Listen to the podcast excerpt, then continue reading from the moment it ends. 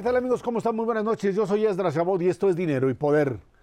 La Asociación Sindical de Pilotos Aviadores rechaza la reforma para permitir el cabotaje en el país que propone el presidente López Obrador.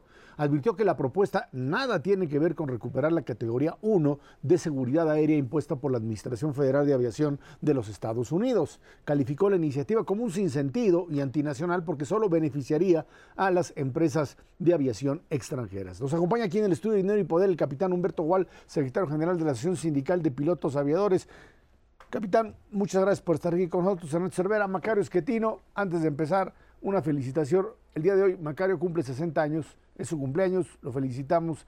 Entra al selecto grupo de la tercera edad, en donde casi todos los que hacemos este programa, aquí estamos. Queremos felicitarlo, Macario. Muchas gracias. Y además, eh, darle un gran abrazo. Eh, ha estado las últimas semanas, en los últimos meses, eh, pues ahí dando apoyo a su esposa Clara, que está mm, eh, pues en una condición de salud delicada, pero va saliendo adelante. Macario, un gran abrazo y por supuesto todo, todo nuestro apoyo. Capitán, entramos de lleno en este, en este tema. Eh, cabotaje es una palabra prohibida en muchos lugares porque se dice, pues es prácticamente entregarle, es decir, para vuelos internos, las empresas, cualquier empresa podría mm, proponer o hacerlos, empresa nacional o extranjera. De repente, no sé, American Airlines o cualquiera de las otras, Delta, etcétera, podría empezar a hacer vuelos. Alguien diría, pues está muy bien porque hay lugares que la verdad los, los precios son muy caros para viajar y se generaría más competencia. Pero el problema es que dice, por otro lado, y ustedes como, como asociación de pilotos lo plantean así, esto terminaría pues, destruyendo en términos de competencia a las empresas mexicanas. ¿Por dónde entrarle a ese tema? Mira, eh, vamos a empezar por lo que es la legislación, creo que es lo prudente. ¿Por qué si es tan malo existe? ¿Por qué si es tan malo está en la ley? En el convenio de Chicago, en el artículo séptimo, eh, está específicamente puesto el término cabotaje. Pero ¿cuándo se utiliza o por qué existe? Se utiliza evidentemente para casos de desastre, como que pasó en Haití, que quedó completamente destruido, Afganistán en seguridad nacional, que no tienen la nación, la infraestructura y el poder económico o sus propias aerolíneas para mantener conectado, intercomunicado en pasajeros, en carga, en correo, en todo lo que requiere un país está, pero también el mismo convenio de Chicago di- dice, ahora sí que con las mismas letras, no chiquitas, sino más grandes, dice que también puede ser dañino y que tendrá que ser una libertad eh, bilateral. No puedes abrir un cabotaje parcial como lo ha manifestado eh, en esta iniciativa de ley que lo han hecho. Ahora, ¿Cuál es el principal problema o por qué han mencionado el tema del cabotaje? Aquí creo que es importante platicarlo. Dicen que el cabotaje, como bien lo mencionas, Er- Ezra, eh, es que las tarifas están muy caras. Todos queremos un precio más accesible en las tarifas, pero la tarifa, la tarifa de- del costo de un boleto de avión, el costo no lo depende en la cantidad de aerolíneas que operen esa ruta. Y miren, el Departamento del Transporte de Estados Unidos, y todo lo que estoy diciendo lo podrán constatar ahí, hay un documento que ellos hacen anualmente que se llama las mil rutas. ¿Qué es lo que significa este documento? Este documento pone de estas rutas y las ponen ah, para determinar el costo de máximo y mínimo de cada ruta con kilómetro, precio versus aerolíneas que las operan y pasajeros, carga y correo. Y ahí determinan el precio máximo y el precio mínimo. ¿Y qué hace el gobierno de Estados Unidos? ¿O qué hace el gobierno, la, la comunidad europea? Determinan esto y dicen, ok, si yo quiero que en esta comunidad salga más barato el precio del boleto porque hay muchos pasajeros, lo que tengo que hacer yo como gobierno es abrir una red de comunicación hacia el aeropuerto y ustedes lo podrán constatar, han viajado por otros lugares del mundo y hay aeropuertos en Estados Unidos que tú llegas, dejas tu carro y te cuesta 10 dólares dejarlo una semana, 20 dólares. Y, hay, hay zonas aeroportuarias zonas que son para comercio, como de Detroit que Detroit está lleno de trenes, de vías de comunicación para carga. Eso es lo que deberíamos de estar haciendo en el país. Evidentemente, el gobierno debe de hacer una política integral de Estado ¿Para? Para que los precios sean más accesibles y sean un detonante económico en ciertas regiones del país, ya puede ser pesquero, marítimo, industrial, agrícola o simplemente turístico. Pero eso es lo que se tiene que hacer. Es un error completamente. El cabotaje, como lo están haciendo, es un sinsentido. La, industria de, de, la aviación, capitán, es una de las más complicadas que existen hay quien sostiene que es eh, la única que nunca ha generado dinero. Es decir, en toda la historia es dificilísimo poder sacar dinero ahí. Hoy en México estamos sufriendo una situación adicional complicada. Eh, la pandemia golpeó durísimo a la industria y en México no hubo apoyo a la industria de la aviación como sí lo hubo en otras partes del mundo. Esto fue lo que llevó a Aeroméxico a hacer todo un ajuste, eh, prácticamente entrar a quiebra y luego poder salir. Eh, puso a otras aerolíneas literalmente fuera del mercado. Eh, abrir en este momento al cabotaje, es decir, permitirle a líneas extranjeras moverse entre ciudades de México. Eh, lo que haría es prácticamente destruir la industria nacional, me parece. A menos, claro, que fuera una negociación con Estados Unidos y nos permitieran hacer cabotaje allá a nosotros. Eso es lo que entiendo que, plantea la asociación. ¿Estoy en lo correcto? Mira, eh, acabas de dar un punto sumamente importante, Macario. El, tema de, permitirle a las aerolíneas extranjeras venir para depredar estos costos, estos mercados, como tú bien lo dices, la aviación es un mercado o un negocio que genera muy poco rendimiento. Pero yo quiero que vean el avión y veas, y veas el avión y digas, este es el 100%. El avión significa el 100%. De ese 100% del avión, el 40% es de impuestos. Es de impuestos. Y ustedes saben que a, a partir de enero aumentaron los impuestos de las tarifas única aeroportuaria en la Ciudad de México y hace unos días empezaron a aumentar más. A eso me refería un poquito cuando hay que buscar una política aeronáutica de Estado. Evidentemente es necesaria, es necesaria que los grupos aeroportuarios que tienen, son los que los deja dinero en este país y en todo el mundo. A los que son los dueños de eh, los aeropuertos, bueno, son concesionarios de los aeropuertos porque el, gobierno federal los concesiona, ellos son los que tienen una mayor eh, derrama económica. Tú lo dijiste, ¿y por qué me encuentro? Algo bien importante. ¿Por qué tengo la calidad moral y la calidad ética?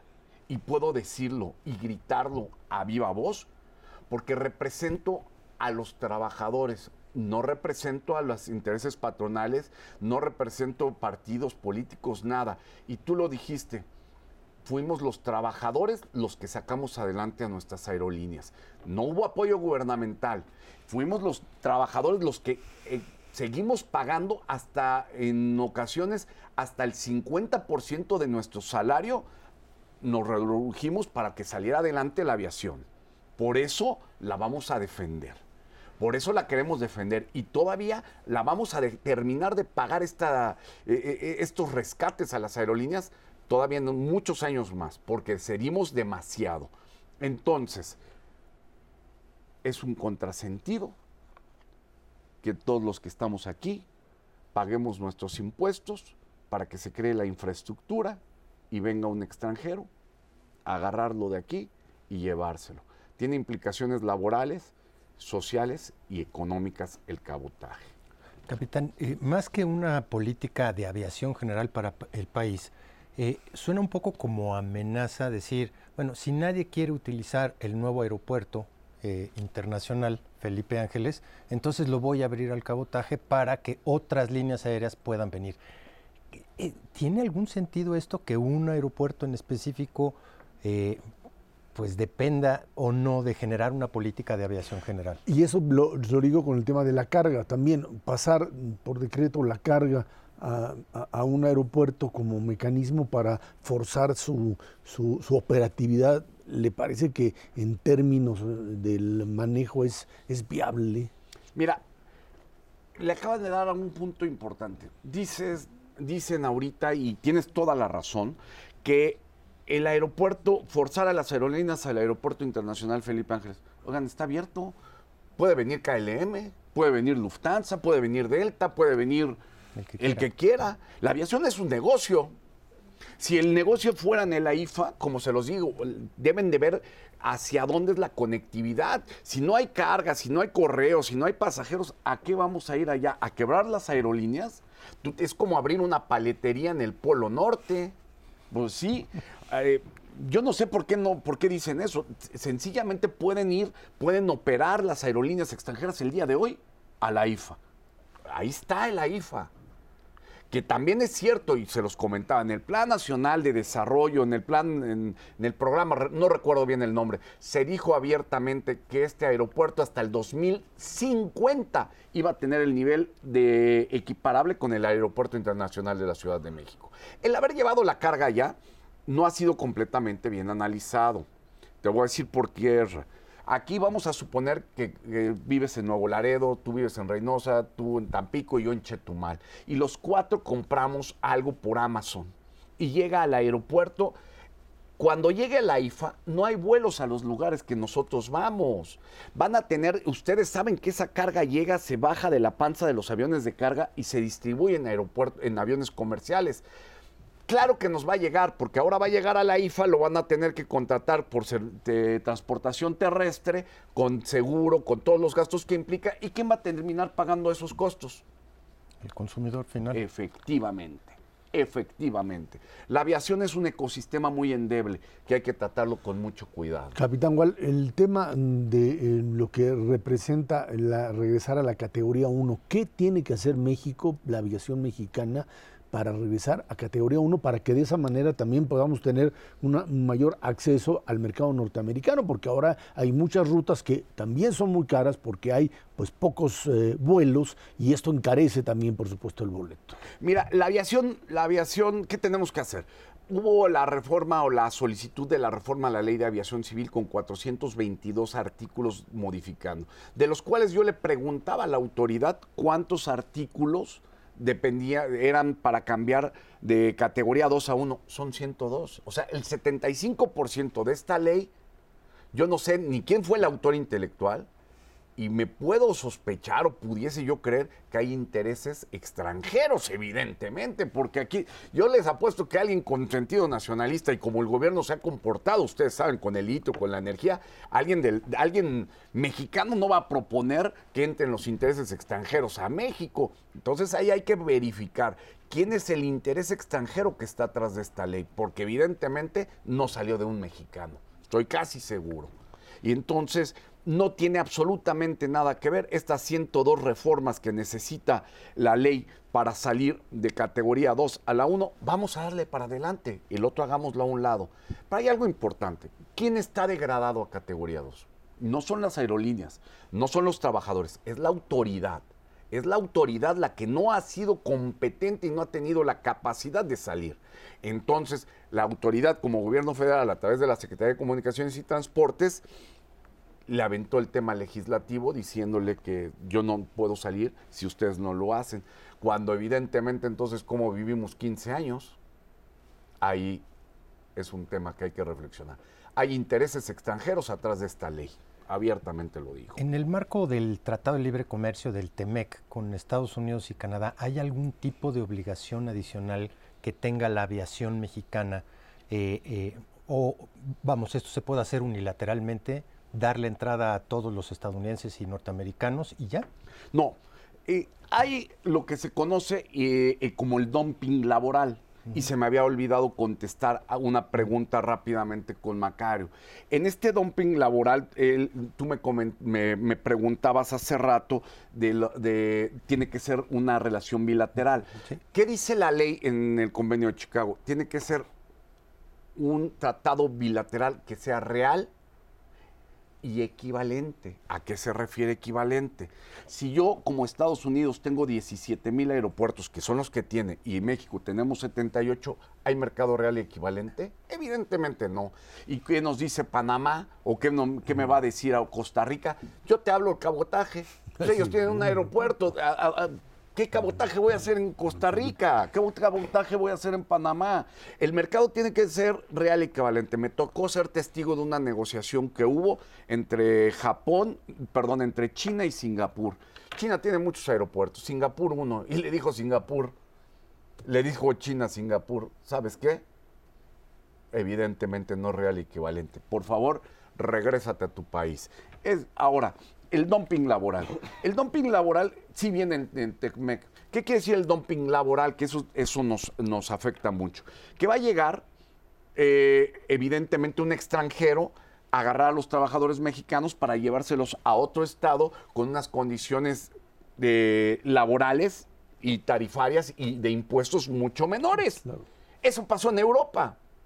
Nada más que Europa tiene una un ministerio supranacional que lo regula. Aquí en México no lo tenemos. Capitán Humberto Gual, secretario general de la Asociación Sindical de Pilotos Sabedores, muchísimas gracias por haber estado aquí con nosotros. Al contrario, les agradezco mucho un fuerte y merecido abrazo y que todo salga muy bien. Que todo salga muy bien de corazón. Muchas gracias. Dámonos una pausa. Esto es Dinero y Poder.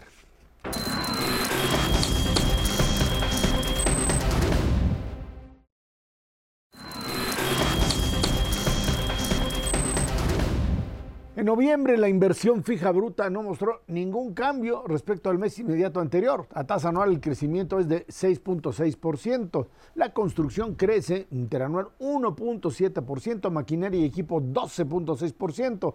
Por otro lado, consumo privado cae en noviembre 0.63% mensual, con lo que se rompe la racha de cuatro meses al alza. A ver, ahí está inversión fija bruta.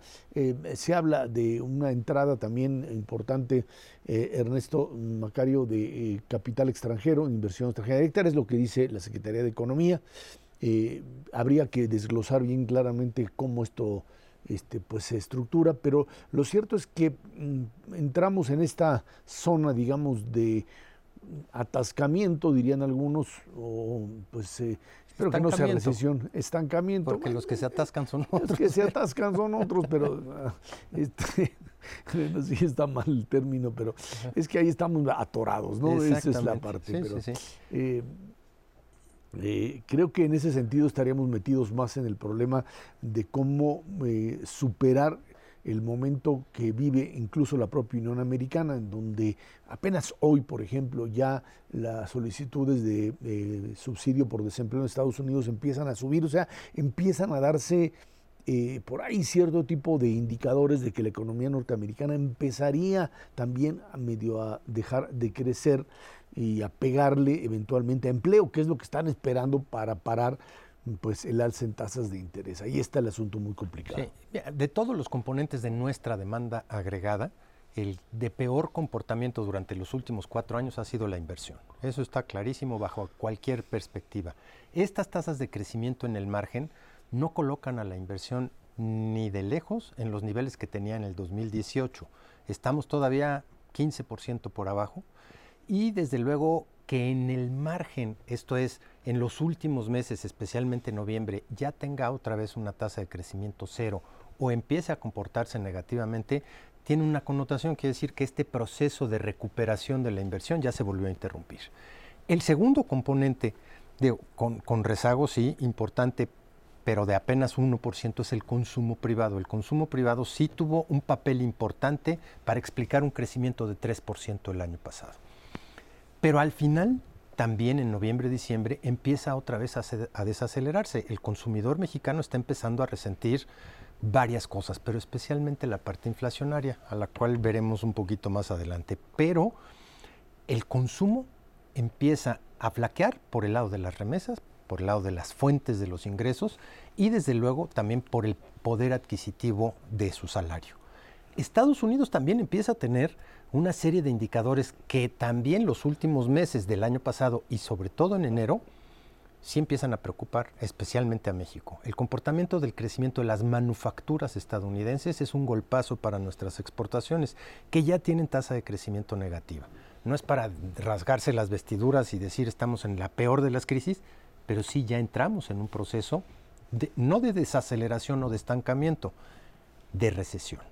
Y eso va a ser el comportamiento, veremos qué tan prolongada es la recesión durante este 2023 y qué tan profunda puede llegar a ser si es que pues se mantienen las tasas de interés en donde están. Sí, estos, estos datos eh, hay que verlos con cuidado porque resultan también de los desajustes que sufrimos en 2020. Eh, por ejemplo, eh, tanto la inversión como el consumo, lo único que se ha movido es la parte importada. La parte nacional no ha crecido desde 2018 para acá.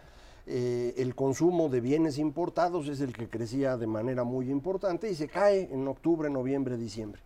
Eh, en la parte de inversión, la, parte nacional no se movía y la de importación iba creciendo y se atora ahora en el último dato que es de noviembre y por eso salió en ceros.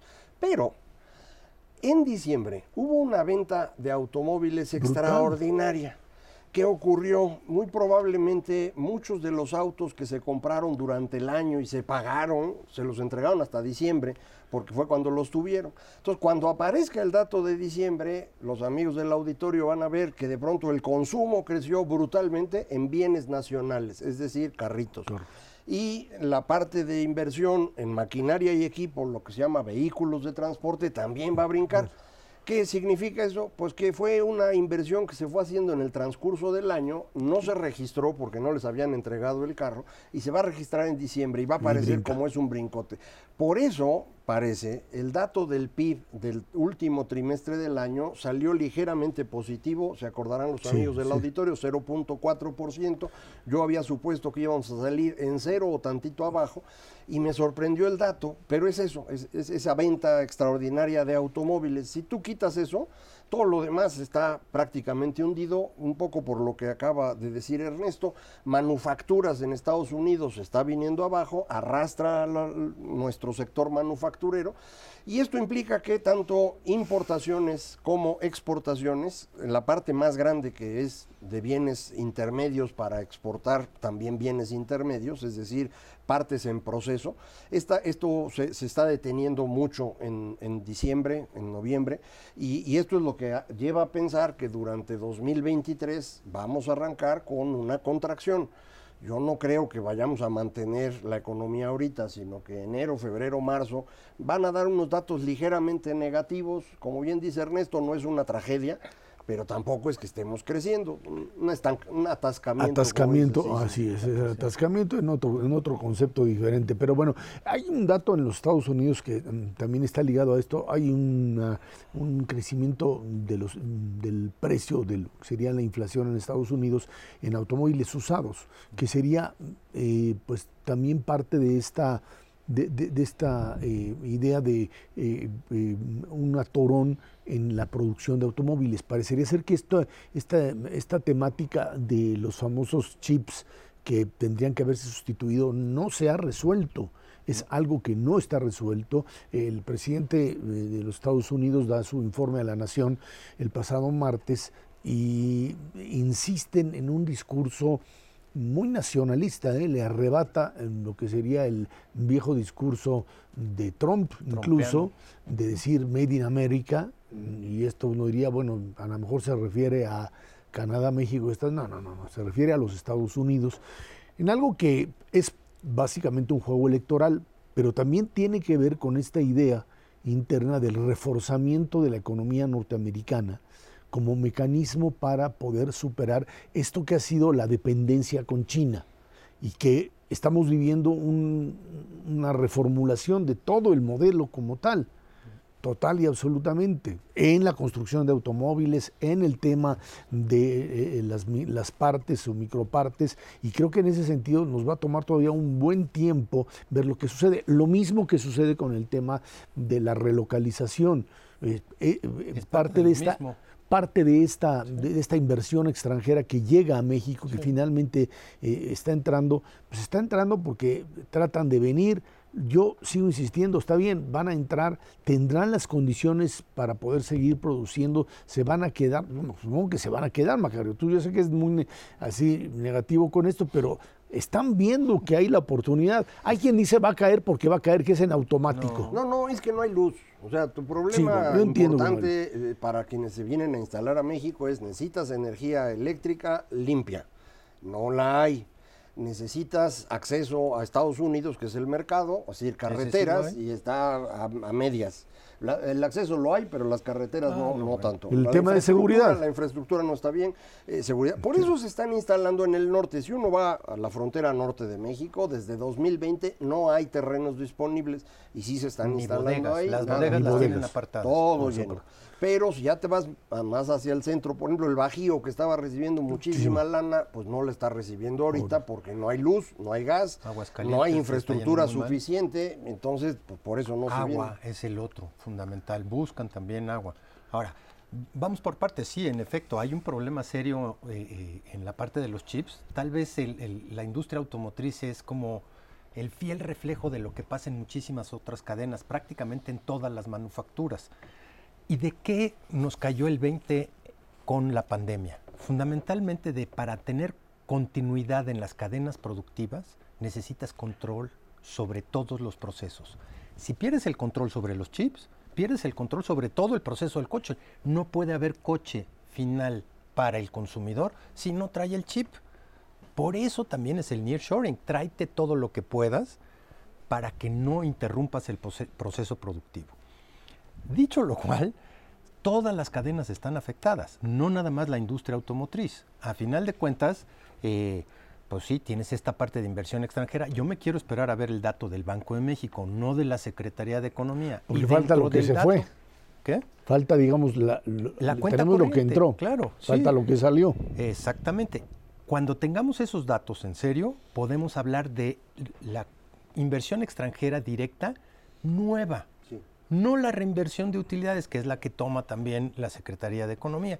Y ahí estamos, pues no rompiendo récords, tampoco estamos en cero, precisamente por toda esta inversión que sí se está dando en el norte del país. De hecho, de los 32 mil millones de dólares que reporta Economía de Inversión en, el, en el año pasado, hay 7 mil millones que son el, el arreglo de Aeroméxico para sobrevivir Claro. eh, y la nueva forma como se acomodaron Univisión y Televisa. Televisa. Entonces hay que quitar esos 7 mil que no son dinero. Y son del primer trimestre. Y entonces tienes 25 mil nada más. Y el último trimestre en particular estuvo bastante malo. Eh, una última cosa sobre esto de los chips y el movimiento y demás. Al mismo tiempo que está ocurriendo esto, nos estamos moviendo a autos eléctricos a una velocidad mucho mayor de la que todo el mundo quería o esperaba. De manera pues que el ajuste de las empresas es mucho mayor del que uno se, imagina. Y para ese tipo de, de construcción de autos ya no necesitas tanta mano de obra no tienes tantas ventajas en venirte a México y por eso se están instalando en Tennessee. Entonces tampoco creamos que así por, por, por default las inversiones que habían ido a China se van a venir a México. Pueden irse a Estados Unidos mismo. ¿eh? Y hay otros, o- otros eh, cuellos de botella ahí, unos en medicamentos que no hemos platicado, Exactamente. en donde pues hay algo muy raro, pero empiezan a escasear, ya no solamente en el sector público, en el privado, donde laboratorios no tienen una gran cantidad de medicamentos que empiezan a escasear como parte de estos atorones que hay también dentro de la economía. Vámonos una pausa, regresamos, el pleito en el PRI, todos contra todos. Esto es dinero y poder.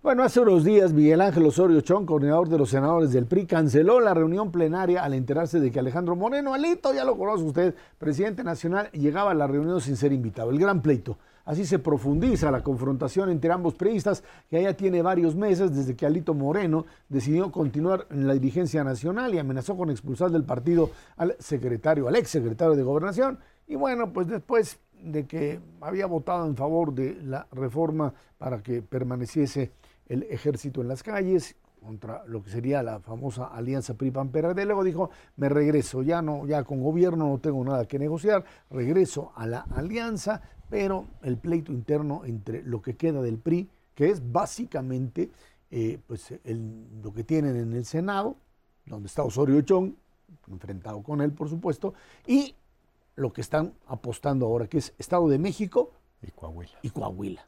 Coahuila, en donde en realidad el que opera ahí es Riquelme, es el, el gobernador, que es el que consiguió armar la alianza y no solo eso, sino sacar de Morena a, a Ricardo Mejía y convertirlo en candidato del PT para tronar ahí a, a Morena, para dividir a Morena y en ese momento, digamos, asegurar lo que podría ser la, la gubernatura, la sucesión como tal. En el Estado de México la cosa está mucho más complicada. Ahí sí este, vamos a ver una disputa, ahora sí que eh, cuerpo a cuerpo, para ver quién puede ganar el próximo mes de junio la, eh, la, la, gubernatura como tal. Ahora, lo que queda claro es que al interior del revolucionario institucional, pues eh, mm, esta idea de poder seguir funcionando como partido cada vez es más difícil. Alejandro Moreno es alguien, dicen, es impresentable, por lo que representa, pero para el PAN fundamentalmente, que es el que está dándole vida, porque es obvio que para el PRI ser parte de la alianza es fundamental para poder sobrevivir. Y por eso es que se dio, digamos, eh, la presidencia o la candidatura a la presidencia de la República a cambio de que le dejaran manejar el Estado de México y por supuesto Coahuila.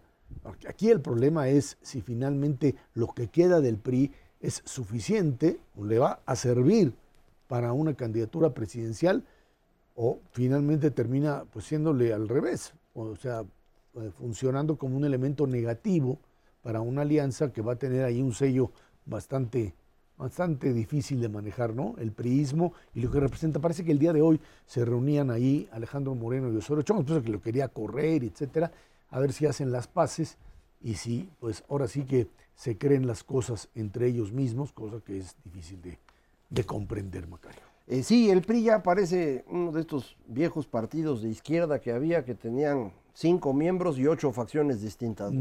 Eh, aquí tenemos lo mismo, eh, efectivamente en Coahuila tienen muchas posibilidades de ganar, el gobernador Miguel Ángel Riquelme le ha ido bastante bien en su gestión y operó ya para, para afianzar el triunfo, pero hay que acordarse que Riquelme sucedió a Rubén Figueroa, perdón, a, Rubén Moreira, que es quien pues lo convierte en candidato. Y es el secretario general del PRI, es el que está sosteniendo al Lito. Entonces la figura clave en esto es eh, Rubén Moreira. Eh, del lado de, Osorio Chong, así claramente está nada más Claudia Ruiz Macié. El resto de los senadores del PRI se mueve tantito para un lado y tantito para el otro, pero no se han definido claramente. Si lo hubieran hecho, entonces Osorio Chong tendría como impedir que Alito se quede a partir de agosto, que es cuando terminaba su periodo. Eh, no lo ha logrado, entonces tampoco es que el señor Osorio traiga un montón de fuerza, eh, bien complicado para ellos. No sabemos tampoco cómo está el asunto Estado de México, todo parece indicar que han ido construyendo la candidatura y demás, pero no están seguros, me dicen, de qué está pensando el gobernador, si va a apoyarlos o no va, o se está haciendo guaje como lo hizo todo el sexenio. Entonces, bueno, vamos a ver en qué acaba. O, dicen que anda apostando a las dos. Eh, eh, que, sería, que sería muy probable. Eh, vamos a ver, pero yo creo que rumbo al 24, la necesidad de que exista una coalición clara es relevante, no nada más para el PRI. Si solo fuera para el PRI, entonces el PAN no se hubiera acercado. También al PAN le conviene que esto funcione, porque de eso depende mucho el que se pueda ganar la elección en el 24 eh, con una candidatura que pues todo parece indicar sería más bien ciudadana, no necesariamente de Acción Nacional. Pero Acción Nacional lo que quiere con esa candidatura es arrastrar los votos para colocar montón de senadores y montón de diputados. Eso es lo que yo entiendo que están pensando, pero vamos a ver cómo se acomodan. Parece ser que esto de jugar a las dos vías, pues es, es, una cuestión ya de gobernadores, ¿no? Este, como el de Campeche, que no me acuerdo quién era, pero, pues digo, ahí los ah, últimos. Isa se Isa, y esta de embajador, ¿no? Es embajador en República Dominicana. sí, y fíjate. y lo pagó en cash, según parece, ¿no? Aparentemente. son las imágenes. Sí, sí, es verdaderamente eh. demoledoras las imágenes, pero bueno, a final de cuentas, eh, se, está, se está tomando un riesgo muy importante el PAN al ceder todas las candidaturas durante el 2023 en aras de una alianza pues que va a ser en un futuro es una apuesta, yo te diría, importante y en la que no necesariamente va a poder incidir con un candidato de ellos mismos. Bien lo dices tú, puede ser un candidato ciudadano. Y el otro aspecto que habría que considerar en este 2023, se ha discutido muchísimo el papel de Movimiento Ciudadano y los votos que pueda arrastrar para un lado o para el otro en una elección como el Estado de México pueden ser el fiel de la balanza. Las dos posturas a mí me parecen creíbles. Por una parte, meterse con la alianza le puede dar ciertos votos a Morena precisamente en donde es fuerte Movimiento Ciudadano y viceversa, quedarse fuera de la alianza también le puede competir a Morena en, en esa situación.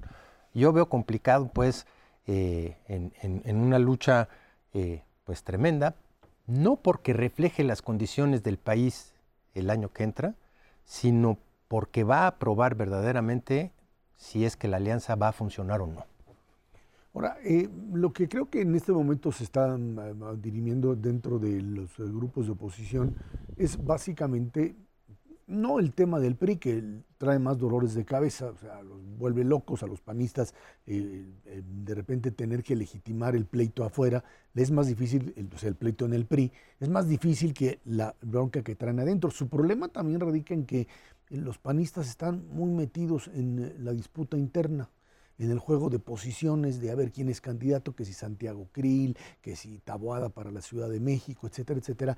Y me parece que uno de los grandes errores que se están cometiendo, incluso los, les estaba pasando en el Estado de México, es que una vez que se establecen las alianzas, el tema ciudadano queda, de lado. queda fuera y la estructura partidaria empieza a comerse todo y creen que así pueden ganarle. Me parece que ese es uno de los errores garrafales que pueden estar cometiendo. Eh, creo que otro de los problemas es que eh, hay quien dice, es que tendría ya que aparecer una figura eh, presidencial que empecé, empezara a recorrer el país y pudiera conocerse, porque estás hablando de una elección a un año prácticamente. Hay quien me dice, es el argumento, digamos, opuesto, dice, es que si en este momento aparece esa figura, la van a hacer pedazos desde el poder. Ese creo que es una Em, eh, pues dos posiciones que pueden tener razón, pero que finalmente una de ellas es la que tendrá que imponerse. Y creo que eh, si no aparece esa figura ciudadana, pues la figura partidista fundamentalmente panista, este, terminará por imponerse. Por eso aparece la figura de Santiago Krill y el tema de la, del eh, el enfrentamiento con el presidente en el, en el, aniversario de la Constitución, etcétera, pero me parece que para poder construir una candidatura de oposición necesitaría ese tipo de apoyo. Mientras, por supuesto, dentro de, de Morena y el grupo dominante, pues están jugando prácticamente al juego del presidente con las condiciones de ventaja que siempre tiene el estar en el poder. ¿no? Eh, sí, ahora, eh, yo creo que la alianza no eh, se hizo nada más como la anunciaron. Es decir, anunciaron las dos candidaturas este año para el PRI, la de la Ciudad de México para el PAN el próximo año, y se le daba a ese partido también el, proceso para elegir al candidato o candidata presidencial. Yo creo que negociaron todo, ¿eh? Es decir, nada más que no nos lo avisan, porque si nos lo avisan se hace un drama pero yo creo que ya saben quiénes, no, las personas exactamente, pero a qué partido le tocan qué senadurías en cada una de las entidades. Y tienen ya sus listas más o menos repartido qué lugares les tocan. Y ahí pues están guardando un cachito para ciudadanos, porque no van a cometer un error tan grande como el que tú dices, pero no es que no lo vayan a cometer, nada más no va a ser grande, va a ser chiquito. Eh, el, cómo elegir al candidato o candidata ciudadano creo que debe esperarse al 2 de junio. Eh, la elección del Estado de México y Coahuila y también que ese día quedan claras las reglas sobre las cuales será 2024. Lo que en ese día esté escrito es lo que se va a usar para 2024. Si ya para entonces suspendieron el dichoso plan B o ya lo votaron atrás o lo que sea, entonces sabremos si las dejan por alguna razón, no prosperan los recursos y eso también. Ese día sabemos con qué reglas, con qué posiciones políticas y entonces empezamos ya a sacar claras las listas y a ver a quién de los candidatos ciudadanos se les puede dar la opción. Eh, yo no estoy seguro que, que el PAN quiera meter a un candidato propio ellos realmente la posición creo que no les preocupa tanto como todas las demás, que son un montón. Ahora, sí hay una tercera vía, que es empezar a discutir los grandes temas que sí le importan a los ciudadanos, independientemente de que hayas nombrado o no a un candidato. Y ahí varias figuras de la oposición pueden empezar a, discutir con profundidad, con seriedad y atrayendo la opinión de los ciudadanos. Son? ¿Qué temática? ¿Seguridad? Claro, corrupción. O sea, infraestructura, gasto público. ¿qué le, arrebatas al, ¿Qué le arrebatas? ¿Cómo le arrebatas el discurso, la narrativa presidencial? A un, Lo que agarres. un discurso ya polarizado, además. Crecimiento. No hay manera. Bueno, es, muy complicado, es sumamente complicado. Pero yo entiendo. Pero no imposible, pero si no empiezas a poner los temas, te los van a seguir arrebatando, no vas a poder discutir ni uno. Vámonos a una pausa y de regreso platicamos con usted. Banco de México, bueno, pues a subir la tasa de interés, a seguir en la línea que pues le ha planteado la Reserva Federal y por supuesto en medio todavía de un tema inflacionario que sigue golpeando y golpeando fuerte fundamentalmente a la gente con menos recursos inflación en alimentos que sigue disparada y por supuesto también el tema del crecimiento económico que pues tendrá que detenerse con este aumento en la tasa de interés. Vámonos a una pausa. Esto es dinero y poder.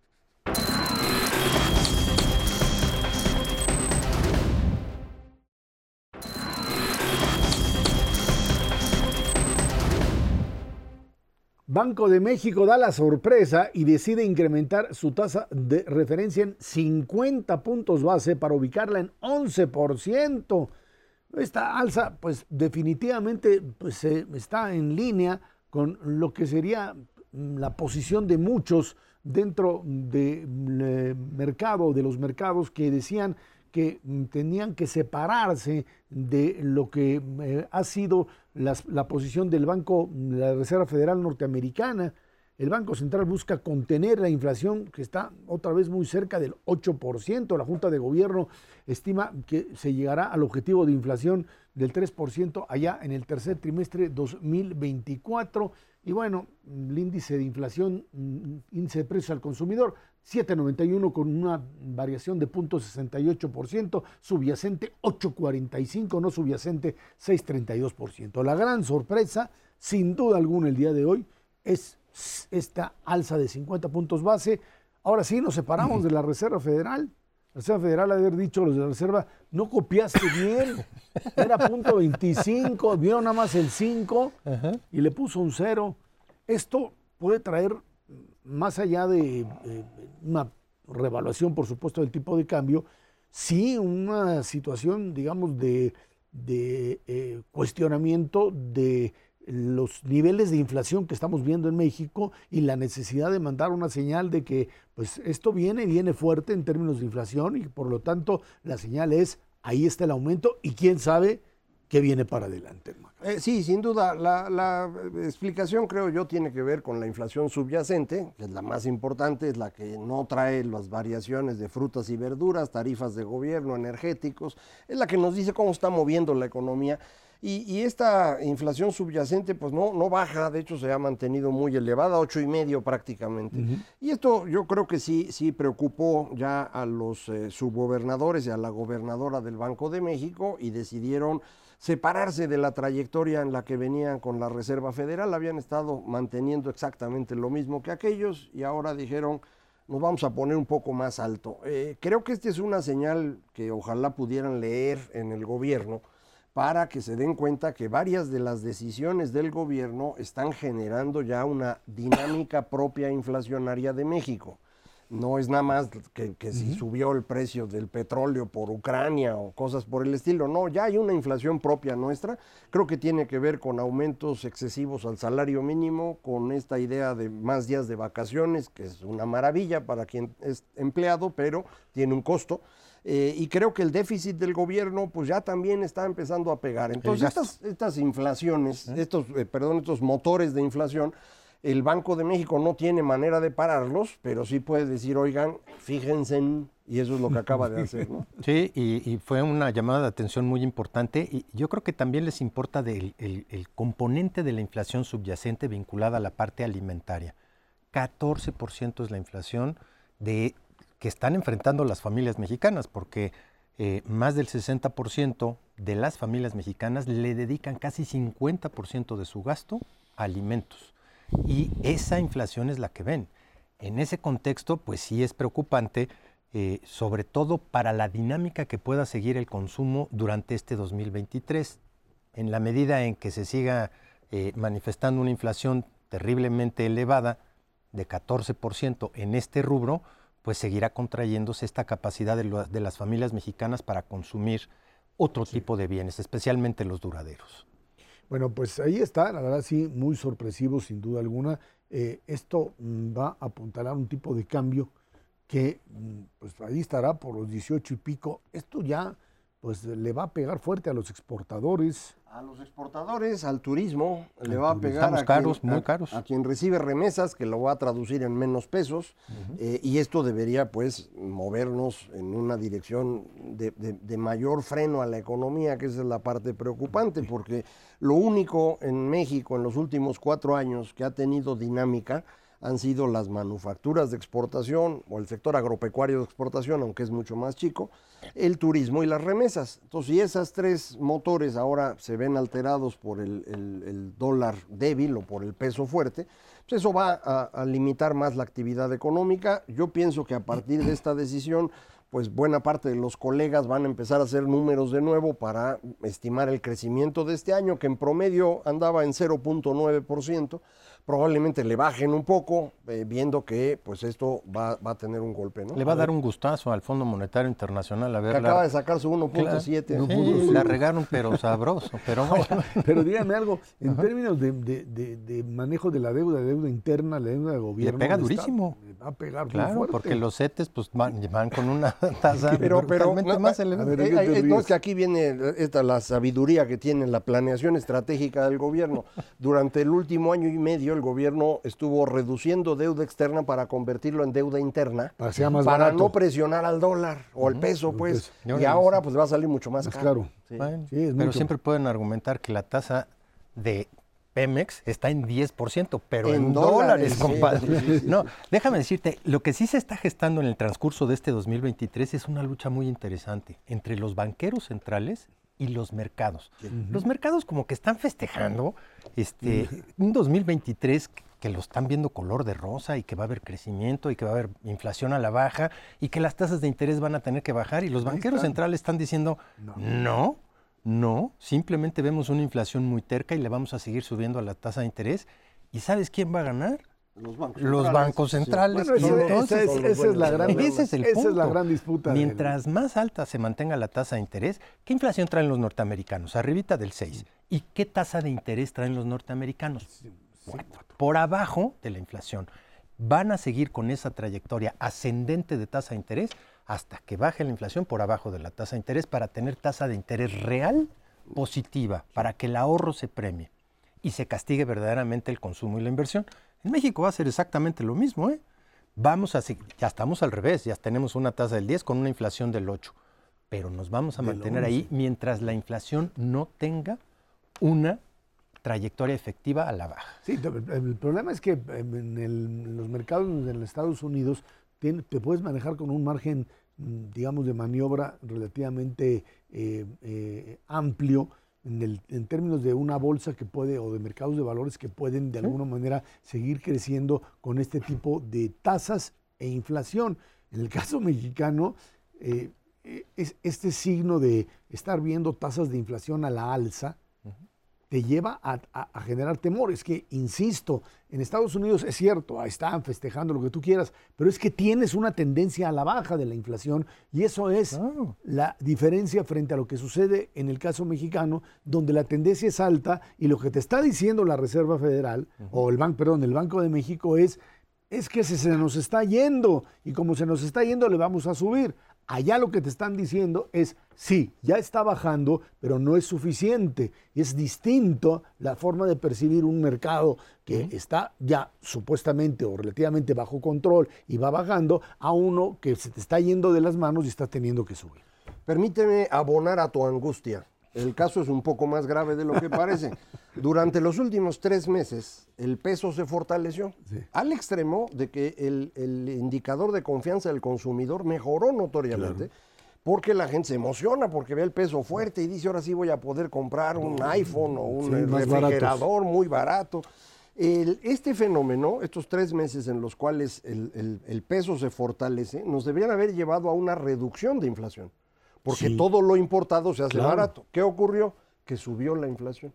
Esto lo que significa es que se Desde está aquí. moviendo al interior del país una dinámica muy negativa en términos de precios y por eso el Banco Central decidió por unanimidad subir su tasa. Es que ya se fue el que no, no quería subir la tasa, esa es la Eh, ventaja. eh, ya. no le hacían caso, pero, a ver, pero en- inflación entonces provocada por aumento de masa salarial, por el salario. Toda la parte interna. Sí, ¿Por qué? Toda la parte interna, ¿Qué es la parte servicios. interna? Los- el servicios. costo laboral, es decir, salarios y salarios. demás, el déficit del gobierno, que es cada vez más grande y ahora va a ser lo más por esta cosa, y muy probablemente tengamos también adentro ya un problema de cuellos de botella por una infraestructura insuficiente en donde pues mover cosas de un lado a Cuesta otro te más cuesta caro. más, tienes que gastar más en seguridad, los empresarios pues aguantaron mucho tiempo, ya no pueden, y empiezan a trasladar un poco. Todo ¿Por te qué cuesta. salen caros No. los aguacates o los limones? Por el crimen organizado. Y Entonces, eso porque es difícil pega, sacarlo, ¿no? porque la infraestructura está hecha a pedazos. Si no le inviertes durante cuatro años, pues difícilmente vas a poder bajar los costos. No hay un solo elemento dentro de los costos de los empresarios en este país que haya bajado durante los últimos cuatro años. Pues tarde que temprano lo tienes que repercutir. Y ese es Bueno, lo pues que ahí pasa. está el aumento, aumento al ahorro, sin duda alguna, si le sobra, ¿no? Vamos pidiendo aumento aquí también. ¿no? Pues sí, porque Macarios, que vemos subir precios. muchas felicidades al sexagenario. Ah, sí, sí, Así el es. INSEN, al INSEN. El INSEN, el O INAPAM. INAPAM ahora, INAPAM, el INAPAM. INAPAM, ya es miembro del INAPAM, Macario. Andrés Severa, muchísimas gracias. Gracias a usted que nos ve, nos escucha todos los jueves 10 de la noche aquí en el 11 Dinero y Poder. Muchísimas gracias y muy buenas noches.